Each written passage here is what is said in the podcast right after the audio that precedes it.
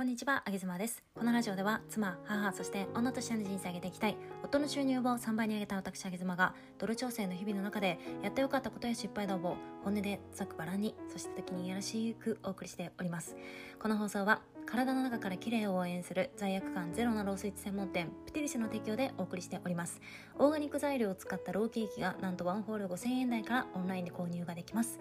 概要欄のリンクより美しいスイーツたちをご覧くださいもうすぐクリスマスシーズンに入ってくるのでおそらくプティリスさんも何か素敵な、えー、クリスマスケーキをご用意されるのではないでしょうか。非常に楽しみでございます、えー、今日はですね他人の気持ちがわからないとか自分ができてしまうからできない人の気持ちがわからないっていう人についてお話をしていきたいと思います、えー、この感覚って誰にも持っていると思うんですよね。例えば、えー、足が速い人って足が遅い人の気持ちってわからないじゃないですか、えー、勉強ができる優等生は勉強ができない劣等生と言われる方の気持ちってわからないじゃないですか。えー、おしゃべりが上手な人が、えー、無口で寡黙でシャイな人の気持ちってわからないですよね。これってすごく当たり前のことなんだけれども、えー、私が運営する A ビジョンプラスっていう、え自分と他者との価値観の違いをね、え学んでいるコミュニティがあるんですけれどもこのコミュニティの中では、まあ、自分と他者との違いを学ぶなのでえー、自分の感覚って自分はよくわかるんですけれども先ほども言ったように自分が足が速かったら足が遅い人の気持ちってわからないんですよ。でもわからないからわからないって終わりにするんじゃなくて相手の気持ちをどうやったらわかるのかなとかねどうやって聞き出していけば、えー、ここの溝が埋まるのかなっていうのを、えー、毎日みんなで考察考察しているんですよね。で今 A ビジョンプラスで実は12月に出す Kindle 本を1冊書いています。これはメンバーさんにもご協力いただいてえー、この中に、えー、基本的に私がね、えー、コラムという形でいろんな、えノウハウチックな情報を詰め込むんですけれども、えそこにプラスしてメンバーさんからの、えミニコラムっていうのを提出してたしていただいております。でこの中,、えこの中の、えお名前はね、え申し上げませんが、え介護職をしている、方がいてでそのお話を私ね今ちょうど読んでいてね、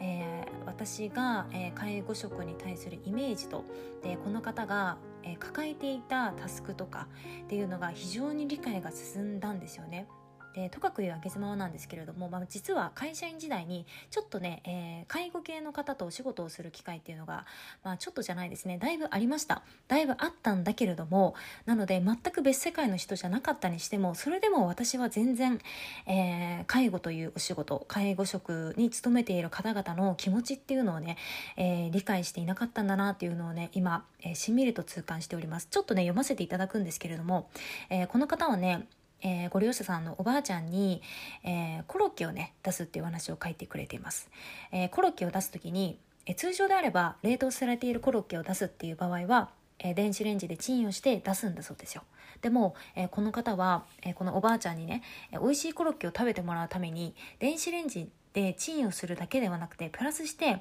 トースターを引っ張り出してきてトースター温めてでトースターでコロッケを焼いて焼いた後もトースターってあったか熱いじゃないですか。なので、えー、他のご利用者様が、えー、来ないようにね触らないようにやけどをしないようにその見守りをすると。そして、えー、そのおばあちゃんに、えカリッカリに焼けたコロッケを提供してあげるっていうようなそんなねコラムを書いていたんですよ。でこのコラムの内容っていうのはえー、女性がね多くの女性が自分でいろんなタスクを作り出しちゃってで勝手にそのタスクを作った作るのはいいことに勝手にそのタスクを今度は自分で抱え込んじゃって最終的に爆発をするっていうそういうコラムなんですよね。で、えー、この方のこの介護士の方の私はミニコラムを読んでねああ介護士の方ってこれぐらいタスクがあるんだっていうのを初めてコラムを読んで理解できたんですよね。なんかこう介護士の仕事ってやっぱり自分で無限にタスクを作り出せるじゃないですか。っていうのを私なんとなく頭では分かっていたんだけれどもでもあトースターを出してトースターが熱くなる間もえー、ご両親様が近づかないように見守ったりだとかコロッケが焼けるような頃合いをちゃんと見ていたりだとかで熱々のトースターをそのままにしないでちゃんとさらに見守りをして冷めるまで待つとかなんかそういうタスクもこなしているっていうのを、えー、本人からこう直接ね文章で提出されて初めて理解ができたんですよね。多分私この文章を見なかったら非常に、えー、介護職に対するまあ言い方悪いけれども偏見みたいなねものを持ち続けていたなというふうに思いました。なんかなんとなく介護職ってご利用者さんのお世話をするんだけれどもお世話をするって言ってもねみたいな私も子供いるし子供のお世話みたいな感じよねなんて思っていたんだけれどももうね全然違いますね。うんやっぱりえー、自分と他者とのその違いっていうのは、えー、初めは誰でも理解ができないと思う。けれどもこうやって何かしらのツールを使って理解したりだとか歩み寄ってみたりだとか、えー、別に文章を出してもらわなくてもいいんで会話をしながらね、えどんな感じのスケジュールで毎日お仕事してるのとかね、え例えば、えお食事を出す時にどういう風に出してるのって一つ質問をしてみるだけで歩み寄ってみるだけでこんなに相手のことを理解できるんだということがね私 A ビジョンプラスの一応代表ではあるんですけれども本当にね、え、今回も学ばせていたただきました。えー、皆さんは例えば自分ができることで相手ができないこととか、えー、とてもこういったパターンが多いと思いますね、えー、音声配信をしていても、え自分のラジオはこれぐらいの人数に聞かれているけれどもこれぐらいのフォロワー数いるけれども、